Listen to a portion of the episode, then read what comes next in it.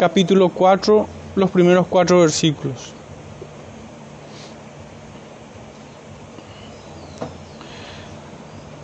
Dice así, Jonás 4, 1 al 4. Pero Jonás se apesadumbró en extremo y se enojó. Y oró a Jehová y dijo, Ahora, oh Jehová, ¿no es esto lo que yo decía estando aún en mi tierra? Por eso me apresuré a huir a Tarsis, porque sabía yo que tú eres Dios clemente y piadoso, tardo en enojarte y de grande misericordia, y que te arrepientes del mal. Ahora pues, oh Jehová, te ruego que me quites la vida, porque mejor me es la muerte que la vida. Y Jehová le dijo, ¿haces tú bien en enojarte tanto? Pueden sentarse hermanos, el Señor bendiga su palabra en nuestros corazones y me ayude a predicar esta palabra, esta porción de su escritura.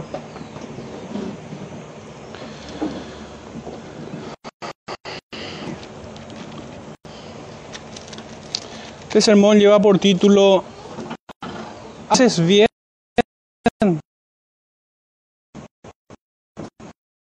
en enojarte tanto?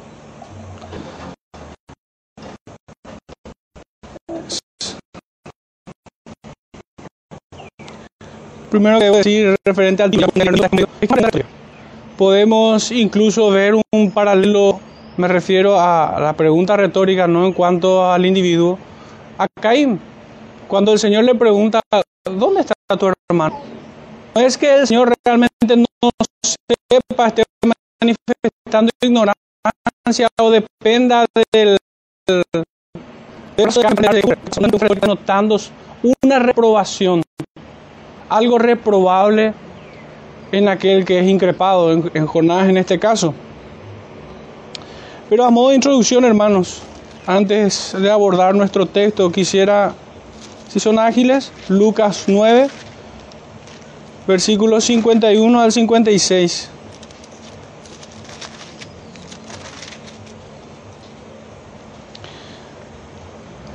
Cuando se cumplió el tiempo en que él había de ser recibido arriba, afirmó su rostro para ir a Jerusalén y envió mensajeros delante de él, los cuales fueron y entraron en una aldea de los samaritanos para hacerles preparativos. Mas no les recibieron, porque su aspecto era como de ir a Jerusalén. Viendo esto sus discípulos, Jacobo y Juan, dijeron, Señor, ¿quieres que mandemos que descienda fuego del cielo? Como hizo Elías y consuma. Entonces, volviendo a él, os repento, Dice, vosotros no sabéis de qué espíritu sois. El hombre no ha venido para salvar, fueron a otra aldea. Hermanos, esta afirmación cuando a estos hombres.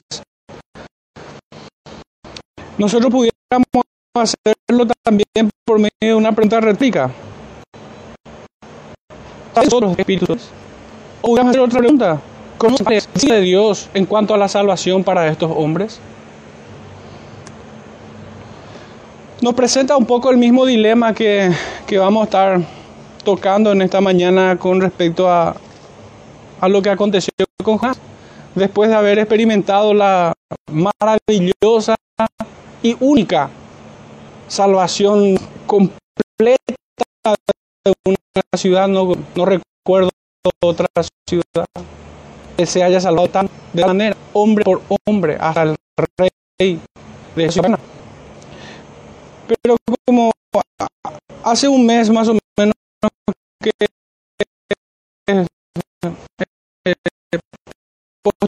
postergamos en todos ellos hemos visto situaciones hermosas, la verdad. Primeramente el arrepentimiento de los marineros en el capítulo 1. Luego vimos el arrepentimiento del mismo profeta en el capítulo 2. Y en el capítulo 3 hemos vuelto a ver el arrepentimiento pero ya de una ciudad. Por tanto, hay un temático que une cada capítulo y es la salvación de los hombres, es la arrepentimiento, el perdón, es la reconciliación del pecador con su creador. Primeramente, o inesperadamente, fue primero con los hombres toscos, torpes en letras, que no tenían un conocimiento de Dios, sino que más bien eran paganos. Hombres que solamente vivían el día a día y se afanaban según las necesidades que este mundo les presentaba. No eran conscientes de, de su realidad espiritual. Lo segundo fue el mismo profeta. En un arrepentimiento, la verdad que es todo un ejemplo para nosotros. La humildad con que ora al Padre, en fe de que Él le oye. Y en este capítulo 3 vemos nosotros el arrepentimiento de toda una ciudad pagana. No sé si recordarán el texto que hemos leído en medio de los himnos, el del Salmos. Por eso los hijos de los hombres se amparan bajo la sombra de tus alas. Será serán completamente saciados de la grosura de tu casa y tú del torrente de tus delicias. Porque contigo está el manantial de la misericordia a los que te conocen y tu justicia a los rectos de corazón. No venga pie de soberbia contra mí y mano de impíos no me mueva. Allí cayeron los hacedores de iniquidad, fueron derribados y no podrán levantarse. Esta hubiera sido la exclamación de Jonás. Al ver la gracia de Dios sobreabundar en medio de los ninivitas, él tendría que haber glorificado al Señor por su gracia todopoderosa vence al hombre.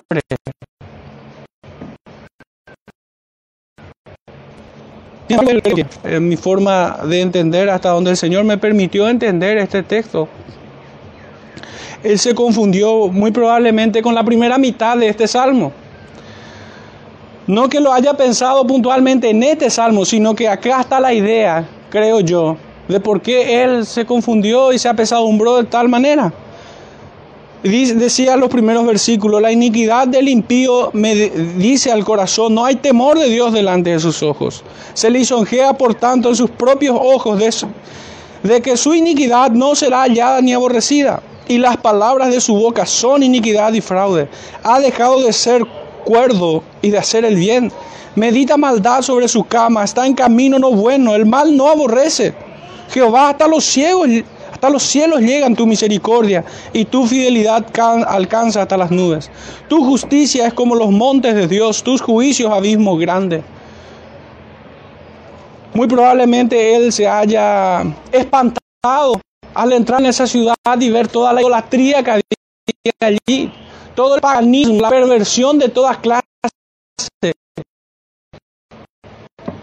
color y textura hombres de conductas aborrecibles que despreciaban a Dios y al pueblo de Dios hayan sido perdonados. Este es un libro donde la misericordia de Dios brilla de principio a fin.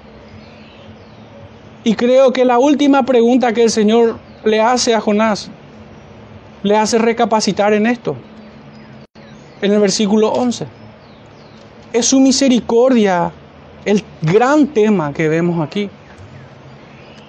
Su gracia redentora alcanzó a todos los personajes que aquí son narrados, los marineros, el profeta y esta gran ciudad.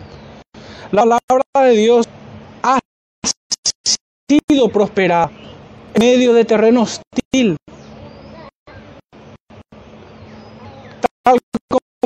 leemos que como el rocío que cae del cielo, que cae con un propósito y lo logra, que trae frutos su palabra, que y da buenos frutos, cae en buena tierra. Su providencia ha sido conducida y desplegada para el pleno cumplimiento de su propio designio Qué maravilla es ver la transformación de, hombres toscos como los marineros. El arrepentimiento del profeta mismo es un modelo del profeta rebelde. La es es maravilloso. Contemplar esta imagen que tenemos en Jonás. Todos ellos eran enemigos de Dios en otro tiempo. Aún el profeta pues se había revelado en contra de Dios. ¿Y quién es él para rebelarse en contra de Dios?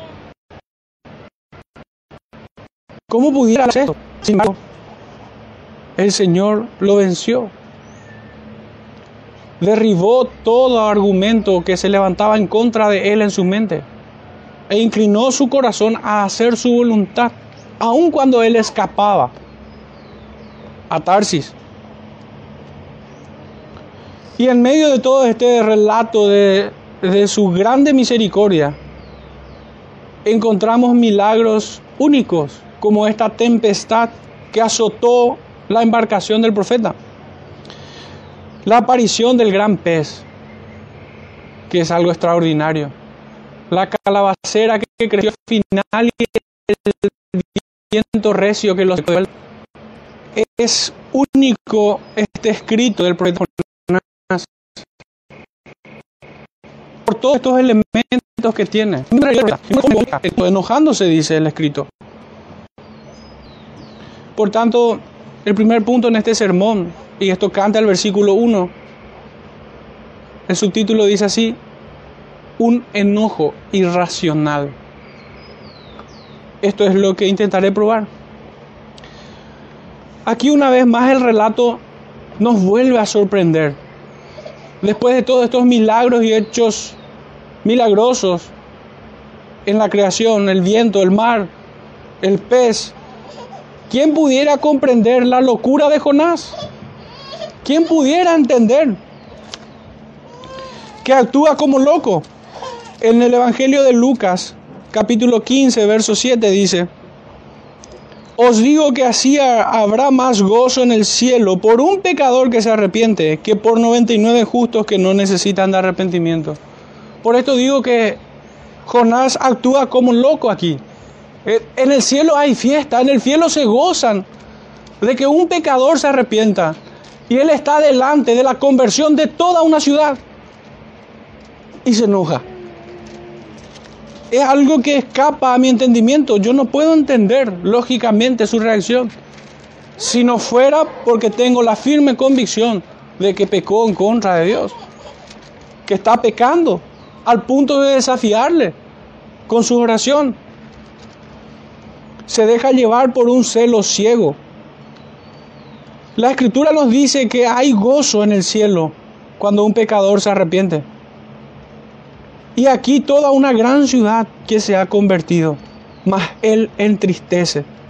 La aparición de su enojo es en extremo desagradable. ¿Cuánta verdad hay en aquello de que la ira del hombre no obra la justicia de Dios? Jonás no tiene permiso para enojarse, no tiene razón para enfurecerse. Dios podría haberlo, podría haber evitado que este cuadro aparezca, que pudiéramos nosotros no haber leído, si al, Espíritu Santo no le placiera que estuviese narrado este pecado del profeta. Pudiéramos no, no habernos enterado nunca, pero sin embargo en su santa providencia el Espíritu de Dios permitió que nosotros presenciemos este pecado del profeta. Así lo dispuso con un propósito elevado. Y es que nosotros no, nos paremos en la piel del profeta, que nosotros seamos confrontados si es que muchas veces no hemos actuado de tal manera. Muchas veces no entendiendo los designios de Dios, u otras veces sencillamente rechazándolos. La escritura nos dice que ni un pelo cae de nuestra cabeza sin que Él lo apruebe. Un ave del cielo no cae a tierra sin que Él no lo sepa. Ningún mal acontece sin que Él lo sepa. Así también todo bien que, que cae sobre el hombre, así como hemos leído en el Salmo 36, proviene de Él, de su misericordia. Y es aún más reprochable que nos enojemos con las bendiciones que el Señor nos ha proveído, nos ha provisto. Algunos se enojan por aquellas cosas que no reciben, pero otros más necios se enojan por lo que han recibido. Entonces el propósito más elevado aquí para que nosotros nos enteremos de este pecado del profeta no es para ponernos en una posición altiva y acusar al profeta, no. Funciona como un espejo para que nosotros seamos probados en esto que leemos. ¿Somos diferentes al profeta? Creo que muchas veces somos muy parecidos a él. El corazón del profeta funciona aquí como un espejo que muestra el pecado con el que aún debemos lidiar.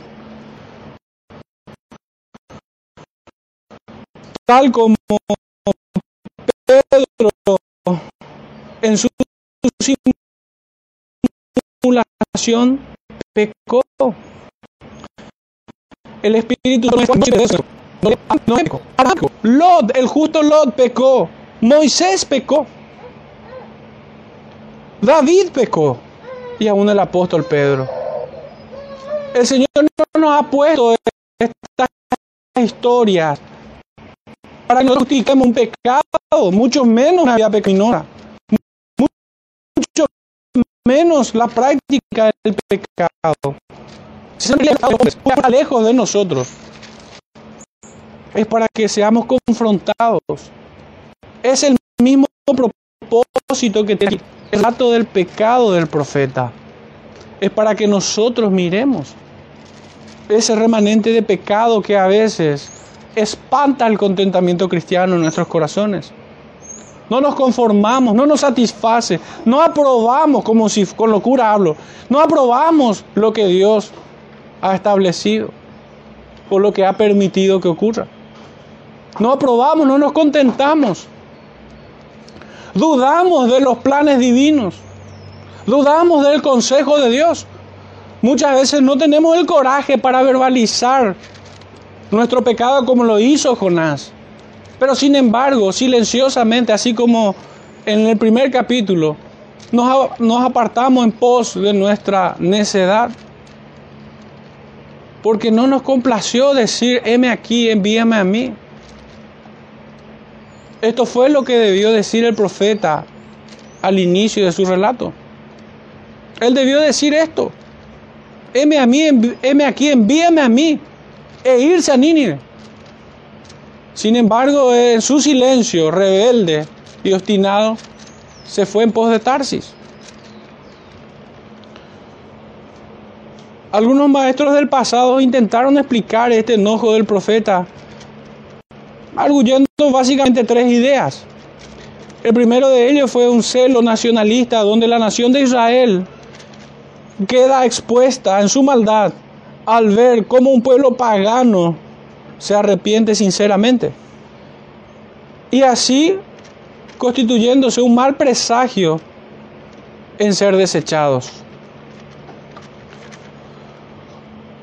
Otros argumentan diciendo que Jonás muestra un celo por la gloria de Dios, que al no ejecutar su amenaza de destrucción, su nombre sería blasfemado entre los gentiles.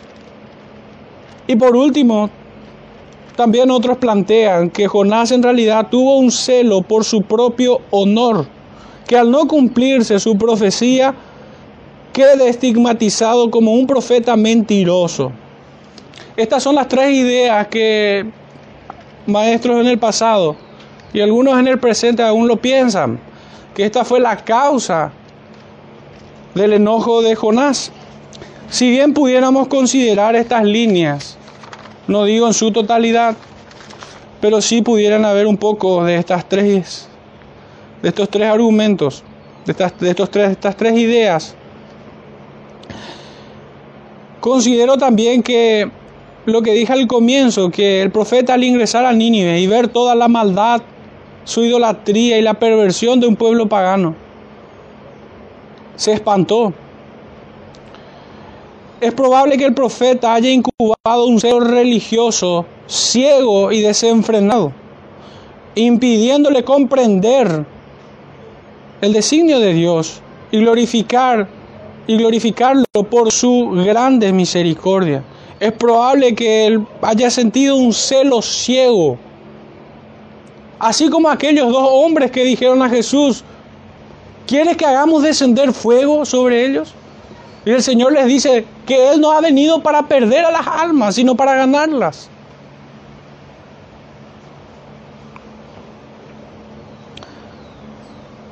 Estoy realmente en entredicho, estoy entre esta idea y aquel celo religioso que fácilmente es detectable en los fariseos y escribas, hipócritas. Lo mismo ocurrió con Pedro, fíjense que esto no es algo muy forzado. En el, en el libro de Mateo, Evangelio de Mateo capítulo 16, verso 23,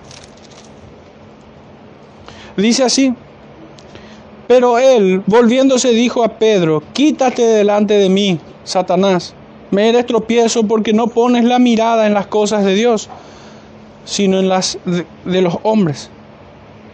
El Señor estaba anunciando su muerte y Pedro le dijo que nunca te acontezca esto. Él no había entendido, no discernió. Y sin embargo se estaba oponiendo a la voluntad divina. Se estaba oponiendo al plan redentor del Señor. Porque era necesario que Él padezca y muera en la cruz y resucita al tercer pero nunca trató de reconvenirle. Ten compasión de ti, le. En ninguna manera esto te acontezca. Es probable que el profeta también, así como Pedro, no haya entendido cuál fue el propósito de Dios con su predicación, que Él prosperó.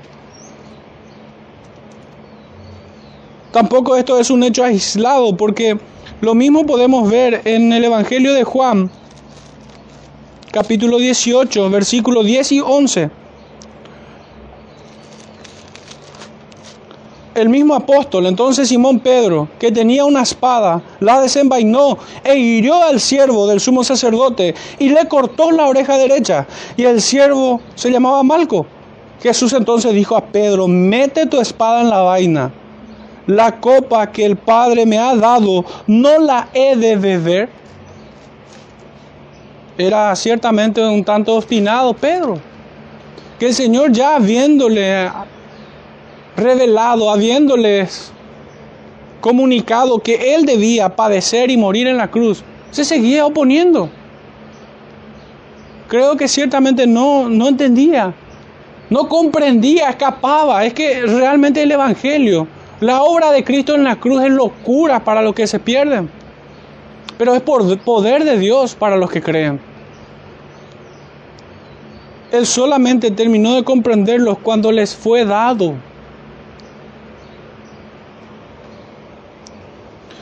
Nuestro segundo versículo nos plantea otra idea. ¿Es una oración o es un reproche? ¿Qué, es la oración de, de Jonás? ¿Qué indican las palabras del profeta Jonás? El versículo 2 dice, y oró a Jehová y dijo, ahora, oh Jehová, ¿no es esto lo que yo decía aún estando en, en mi tierra? Por eso me apresuré a huir a Tarsis, porque sabía yo que tú eres Dios clemente y piadoso, tardo para enojarse y grande en misericordia y que te arrepientes del mal. Primeramente debemos decir que Jonás tiene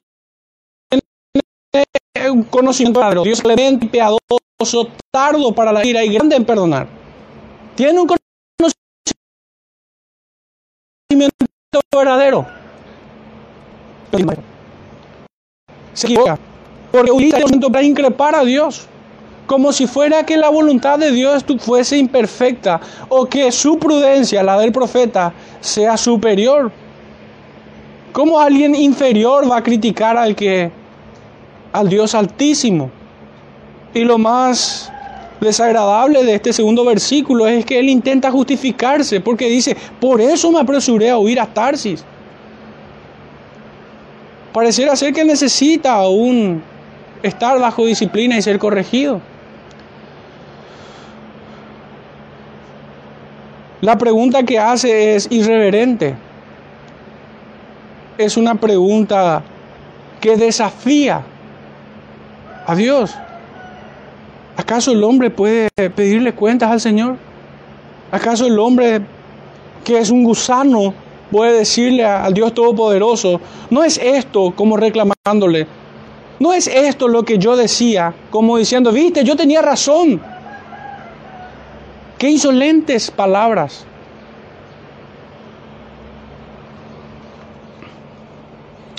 Entonces, ¿qué es esto? ¿Es una oración o un reproche estúpido? Debemos observar que, que el profeta está en un estado mental perturbado para siquiera insinuar, protestar contra el Dios Todopoderoso, grande y temible. Esta oración como tal debe ser completamente rechazada y fuertemente reprendida. Estas palabras muestran el, el, remanente de obstinación que aún está en él, en el profeta, en plena rebelión flagrante. De hecho, está haciendo memoria de su antiguo pecado el haber huido de la presencia del Señor e ir en contra de su voluntad a otra ciudad. E intenta justificarse. Ora, ora, ora defectuosamente, tan horrible como si sus palabras dibujaran el rostro de Satanás. Es en su oración pasional, locamente olvida sus propias palabras, o al menos parece no comprenderlas, no haberla entendido está a pocos versículos de cuando él dijera, la salvación es de Jehová, no de Jonás. ¿Y quién es él para reclamar quién se salva y quién se pierde? ¿Quién es él para decir, me agrada que salve a los de Nínive, pero no a los de Sodoma? ¿Quién es él para elegir cuando el Señor en su sola potestad, por el puro afecto de su voluntad, nos escogió y nos predestinó en amor. Nos escogió en Cristo. ¿Y quién es el gusano que se va a cuestionar esto? No está en sus cabales. Locamente ha hablado. La salvación es de Dios, no de Jonás. Es desconcertante que haya invocado las palabras de Moisés, pero sin entendimiento. En el, en el libro de Éxodo, capítulo 34, verso 6, vamos a encontrar las palabras de Moisés. Dice así. Y pasando Jehová por delante de él, proclamó Jehová, Jehová, fuerte, misericordioso y piadoso, tardo para la ira y grande en misericordia y verdad. ¿Qué, qué ha dicho el profeta Jonás? El profeta Jonás decía, porque sabía yo que tú eres Dios clemente y piadoso, tardo en enojarte y de grande misericordia y que te arrepientes del mal. Lo que acaba de exclamar el profeta Jonás es un conocimiento certero de lo que ya estaba escrito. Era el conocimiento veraz de quién es Dios. Juan 17.3 nos dice que esta es la vida eterna, que te conozcan a ti. Nosotros no podemos mirar a Jonás como un impío impenitente, no. Es un creyente. Fue un instrumento de Dios para salvación. Pero sin embargo peca. Al modo que vemos que Pedro como mínimo vemos tres pecados en las escrituras de él. Pedro peca cuando le dice nunca te acontezca esto al Señor. Pedro vuelve a pecar en un combo porque tres veces le niega y después maldice al Señor. Y en una tercera vez, en su simulación, peca a causa de los judaizantes y es reprendido por el apóstol Pablo. El pecado es una realidad en el creyente. Y es que el pecado es un problema para el incrédulo, pero también es un problema para el creyente. Para el incrédulo para venir a salvación, para el creyente en su santificación. Pero lo puntual aquí es que Jonás está invocando un conocimiento veraz de quién es Dios, pero al parecer no lo comprende, no lo discierne, no lo entiende. Porque qué contrariedad hay entre que Dios es grande en misericordia y, en perdonar y la salvación de Nínive. ¿Cuál es la contradicción? No hay contradicción, de hecho es absolutamente lógico y razonable que un Dios perdonador perdona a los de Nínive. ¿Cuál es el problema? Pareciera ser que como esta perfección divina, este atributo de Dios, fue esto. De esa manera Él lo plantea. ¿O es que debiéramos pensar, y es que por esto se hace muy razonable esta comprensión, esta tesis, o es que acaso este bien del perdón divino era exclusividad de aquel Israel étnico? Si fuera así, estaría en un espíritu sectario y totalmente equivocado en cuanto a las promesas del Señor, porque el Señor nunca prometió de que solamente Israel sería salvo el Israel étnico. La promesa dada a Abraham fue de toda lengua, tribu y nación. Se repite en el libro de los Génesis, comienza, allí lo leemos, y se confirma en el libro de Apocalipsis. O una de dos, o él no entendía, o tenía un espíritu sectario, cegado por un celo étnico. Pero hermanos, esto es verdaderamente, a veces este pecado tan aborrecible, este orgullo, este celo pecaminoso, se presenta en diferentes frascos. A veces es un celo nacionalista, como pudiera ser este. A veces pudiera ser un celo familiar, que tu apellido, que tu apellido, que yo soy fulano de tal.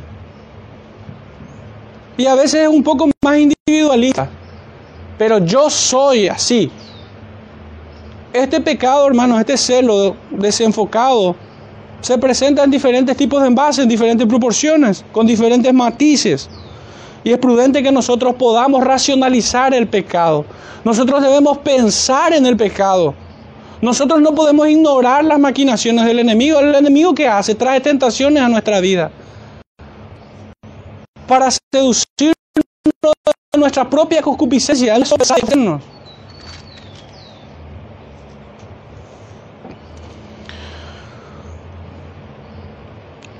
acerca de, este, de esta porción de las escrituras, Calvino medita y dice, pero cuando salió a ejecutar el deber que se le había encomendado, ciertamente no tenía nada que esperar más, más que la ruina total de la ciudad de Nínive. Mientras tanto, Dios empleó su ministerio para un mejor fin y propósito. De hecho, no hay dudas de que exhortó a los ninivitas al arrepentimiento pero su propio corazón estaba cerrado, de modo que no podía permitirles la misericordia de Dios. Por lo tanto, vemos que Jonás estaba abrumado por la perplejidad, de modo que no podía ofrecer liberación a los ninivitas. Y aún así, se la ofreció Dios a través de su instrumentalidad. Recuerdan, hermanos, el texto en el Nuevo Testamento donde dice que unos predican a la verdad por Cristo y otro por contienda. Unos y otros hacen lo que Dios ha mandado y Dios lo utiliza para su gloria. El profeta puede que haya predicado de aquí a 40 días Nínive será destruida y llamar al arrepentimiento porque esa es la respuesta de los ninivitas, en arrepentimiento. Pudiera ser que Jonás no haya predicado con el corazón bien colocado y con la mente bien colocada. Y sin embargo, Dios utilizó su ministerio para llamarlos a la salvación. Jonás fue utilizado, él y su ministerio, como instrumentalidad para la salvación de los ninivitas. Esto es lo que piensa Calvino. Lo propio hace también otro comentarista del pasado, Matthew Henry al comentar este texto cuando dice, cuando su corazón ardía dentro de él, habló sin avisar con sus labios y aquí nos dice sus descontentos, sus corrupciones se apoderan de sus gracias. Y cuando debería haber estado orando por el beneficio de la misericordia de Dios mismo, se estaba quejando del beneficio que otros tuvieran por esa misericordia. No se puede decir nada más indecoroso. Fin de la cita. Agrego que esta es una oración desatinada, que hasta parece justificar su rebeldía al haber huido al principio. Y su reproche termina siendo, el descontento de Jonás termina siendo la exposición de su propio desvarío. Resulta tan absurda sus palabras al punto que pareciera dibujar la misericordia y la bondad de Dios como algo malo, como una debilidad, como algo que debiera haberse evitado. Nuestro versículo 3 dice así, ahora pues, oh Jehová, te ruego que me quites la vida, porque mejor me es la muerte que la vida. Debo, debo, decirle, hermanos, que cuando leí este versículo me recuerda a mi infancia, cuando, y esto no traigo obviamente como la explicación del texto, pero es una cuestión que hago. Que me, me cuando mi papá me regalaba algo y le daba otra cosa a mi hijo. pero no estaba feliz con que mi hermano reciba ese juguete. Y en mi despecho le devolvía el juguete a mi papá, yo no quiero dejar nomás. Esta, lo que yo veo aquí, hermanos, es una conducta inmadura, caprichosa. Es, es falta de contentamiento. Es infantil esto que veo aquí. A mis primeros años, como subtítulo a este, a este versículo, es una pregunta. ¿Es mejor la muerte que la vida? Esto es como si dijera, si Nínive debe vivir, mátame. Locamente ha vuelto a hablar. Como si la gracia y la misericordia hacia Nínive fuera un obstáculo para los israelitas o para el mismo profeta. Que quedaran o que hubieran quedado menos favorecidos con la misericordia que le fue extendida a los de Nínive. Este deseo absurdo lo veo en circunstancias similares con el profeta Elías. El profeta Elías, después de haber decapitado a los profetas de Baal, de haberse enfrentado cara a cara con el mismo rey de Israel, temió ante las amenazas de Jezabel y huyó al punto de decir lo mismo. Primera de Reyes, capítulo 19. Encontramos esto. Lo voy a, lo voy a leer. Acab dio a Jezabel la nueva de todo lo que Elías había hecho y cómo había matado a espada a todos los profetas. Entonces envió Jezabel a Elías un mensajero diciendo, así me hagan los dioses y aún me añadan, si mañana a estas horas yo le puedo con ellos, y su vida y, vino a, ver, a Berseba, que está en Judá, y dejó allí a y él se fue por el desierto un día de camino y vino y se sentó debajo de un enebro. Oh Jehová, quítame la vida porque no soy yo mejor que mis padres. Respeto mucho la vida de los profetas. Yo nunca seré ni siquiera una décima parte de lo que ellos fueron. Pero verdaderamente estos pecados me parecen realmente infantiles. Muestra una inmadurez muestra una inconsistencia. ¿Cómo puede ser que un creyente siendo fortalecido en el espíritu, en fe, pudiera orar en este sentido, pudiera decir estas palabras tan insensatas, locamente? ¿Cómo puede ser que la muerte sea mejor que la vida?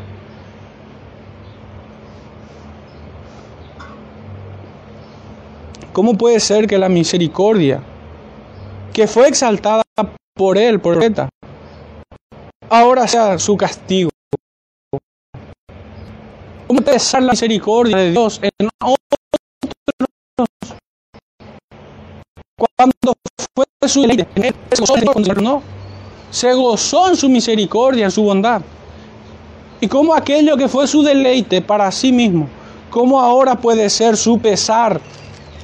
¿Por qué lo toma como un castigo? Una conducta caprichosa que no es del Espíritu.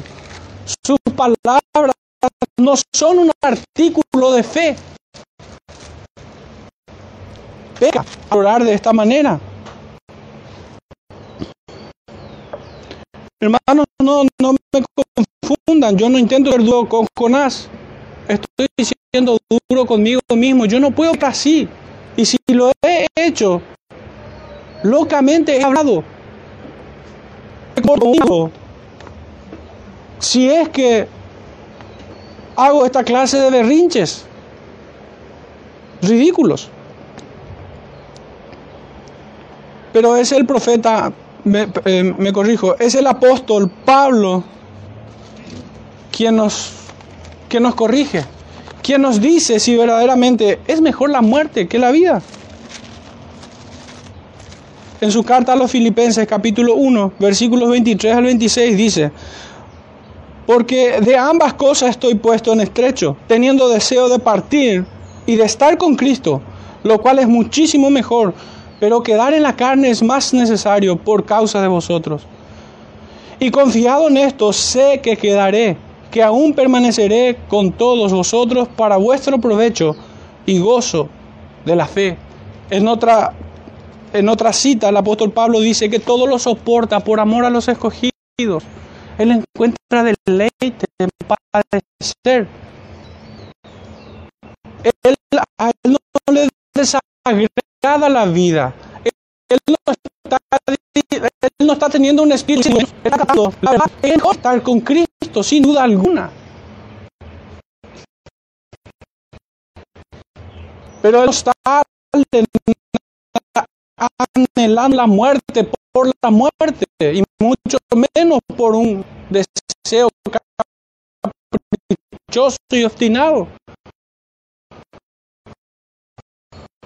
Si no contempla la gloria de Cristo y allí quiere poder. Pero sin embargo, encuentra un aquí y bendecir a su presencia. También que pudiera estar en, en sus manos el decidir si vivir o morir. Vaya que nos descarriamos cuando no llevamos todo pensamiento cautivo a la palabra de Dios.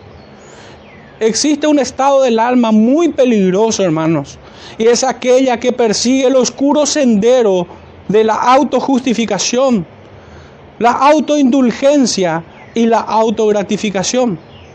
Son tres estadios del alma que peca en contra del Señor.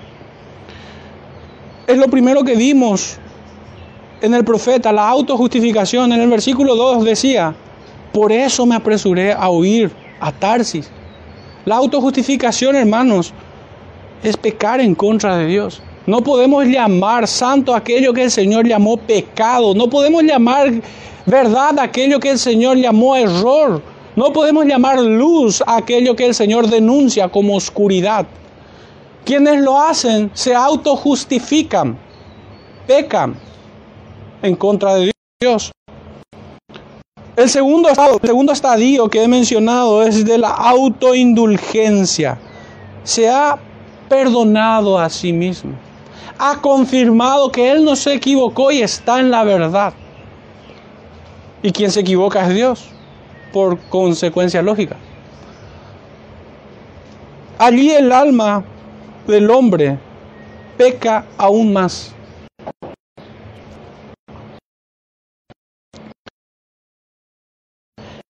y finalmente buscará la autogratificación.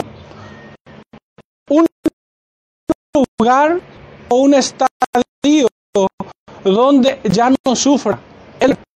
fíjense, mejor es la muerte que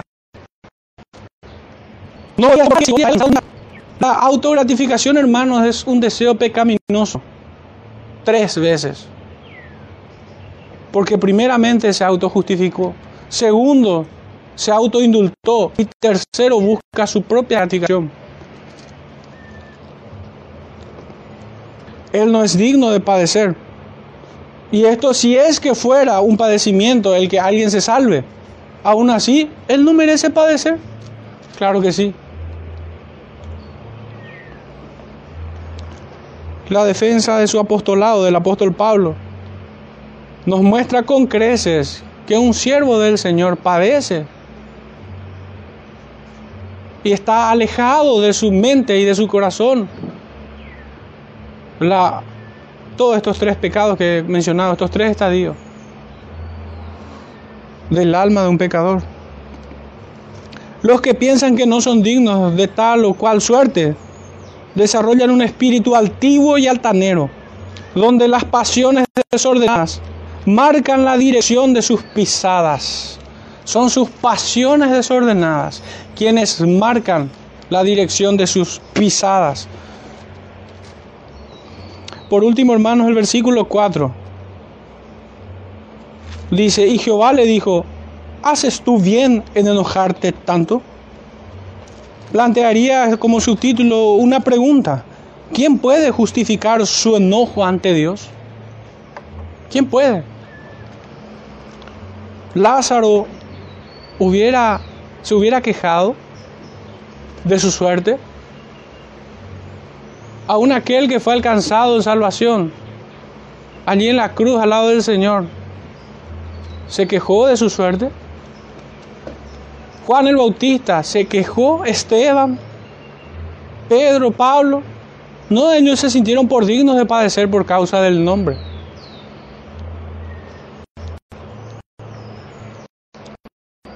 Y menos aún justificarían su pecado. De hecho, el apóstol Pedro da gracias y reconoce al apóstol Pablo. La conducta del profeta. Ciertamente Dios podría haberlo tomado en sus propias palabras y haberlo fulminado con toda justicia cuando quiso morir. Pero así como vemos al padre del hijo pródigo razonando con su hijo mayor, lo abordó tiernamente. Si pudieran ir conmigo al Evangelio de Juan capítulo 15. El amor de Dios que excede todo conocimiento que abruma la mente de pecadores que den su reprobación. Lucas 15, versículos 28 al 32. Entonces se enojó el hermano mayor del hijo pródigo y no quería entrar. Salió por tanto su padre y le rogaba que entrase. Mas él respondiendo dijo al padre, He aquí tantos años te sirvo, no habiéndote desobedecido jamás, y nunca me has dado un cabrito para gozarme con mis amigos. Pero cuando vino este tu hijo que ha consumido sus bienes con ramera, ha hecho matar para él el becerro gordo. Él entonces le dijo, Hijo, tú siempre estás conmigo, y todas mis cosas son tuyas.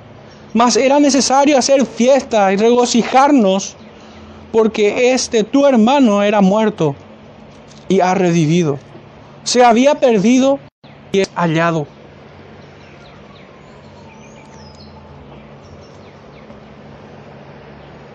El Dios eterno, todopoderoso, Jehová de los ejércitos, Padre eterno, Dios de toda gloria, tiernamente aborda al profeta como este Padre del hijo pródigo que, que corrige con ternura a su hijo mayor, diciéndole que era necesario regocijarnos en la salvación de tu hermano. Estaba muerto y ahora vive. Estaba perdido y es hallado.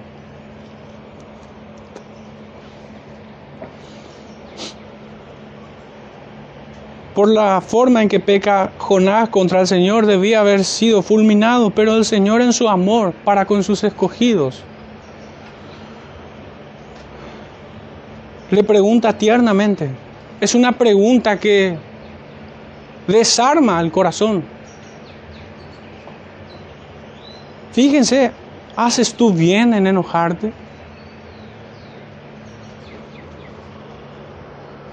No hay forma alguna de justificar o al menos de excusar al profeta en su pecado. Jehová, Dios lo ha reprochado tiernamente. Jonás debe ser visto por nosotros aquí en una breve locura, ciega y perturbadora. Si bien es confrontado tiernamente por el Señor, debemos dimensionar apropiadamente lo perverso y monstruoso de la condición del profeta en sus propias palabras. Más bien hubiera buscado consuelo antes de espumar su propia vergüenza.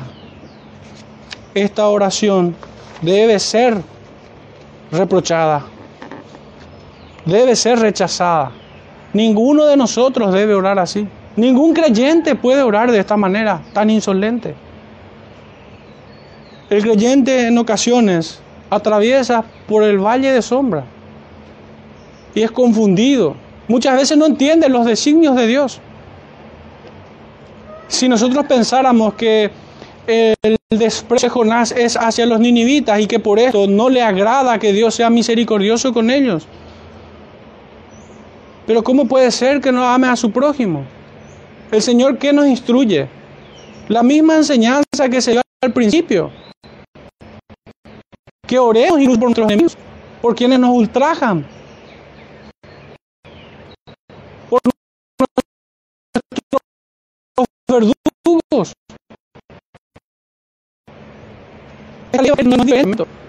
Si Dios es grande perdonar, no debieran ser así sus profetas, sus hijos. Si es clemente, tardo para la ira, que se arrepiente del mal, ¿Cómo no el hombre? ¿Cómo no sus hijos? ¿No debieran sus hijos ser igual que él?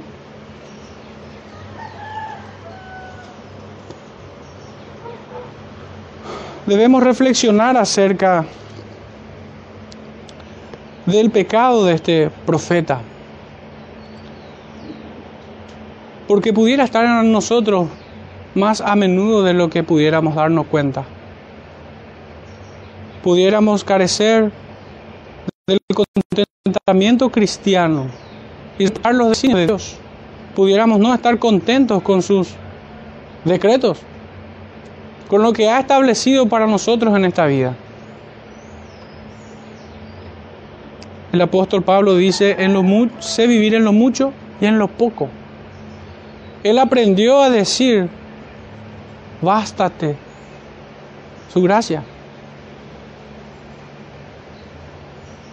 Te debe bastar la gracia del Señor. Y mucho menos te puede incomodar que Dios salve a tu enemigo.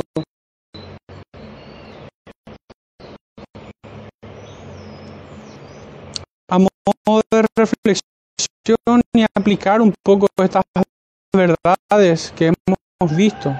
Hemos visto la gloria de Dios en su gracia, en sus atributos, que es mente, grande en misericordia,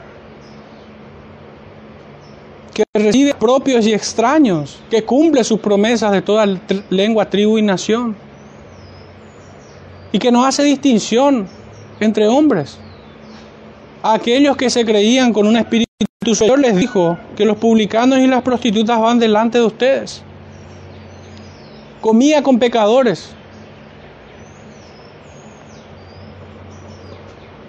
tengo algunas preguntas que me he hecho.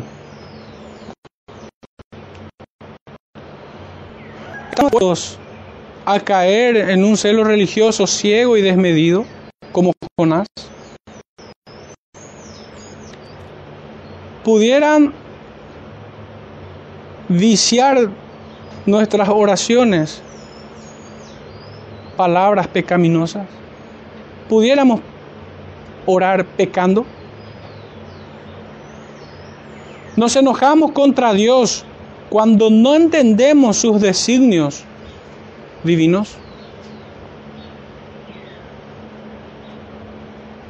Es la falta de contentamiento cristiano una forma en que se presenta el enojo de Jonás en nuestras vidas.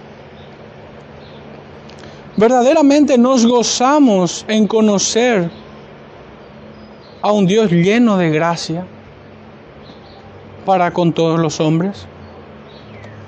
Y por último, hermanos, nos basta su gracia.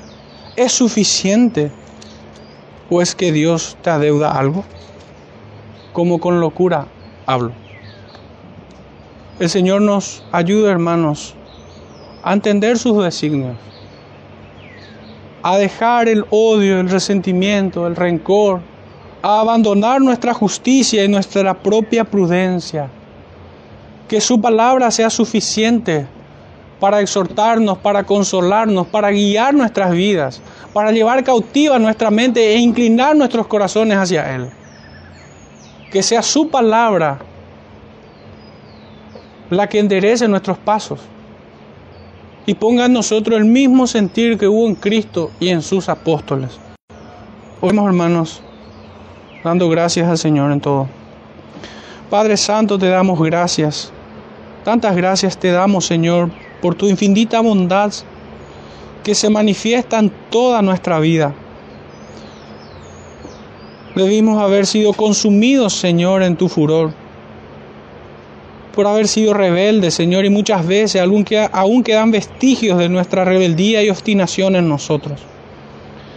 Te rogamos, Señor, seamos limpiados por agua pura, Señor. Te rogamos, Señor, nos perdones todos nuestros pecados y nos ayudes a caminar en esta vida. Señor, te rogamos que bendigas a tu iglesia en este tiempo. En el nombre de nuestro amado Salvador Jesucristo oramos. Amén.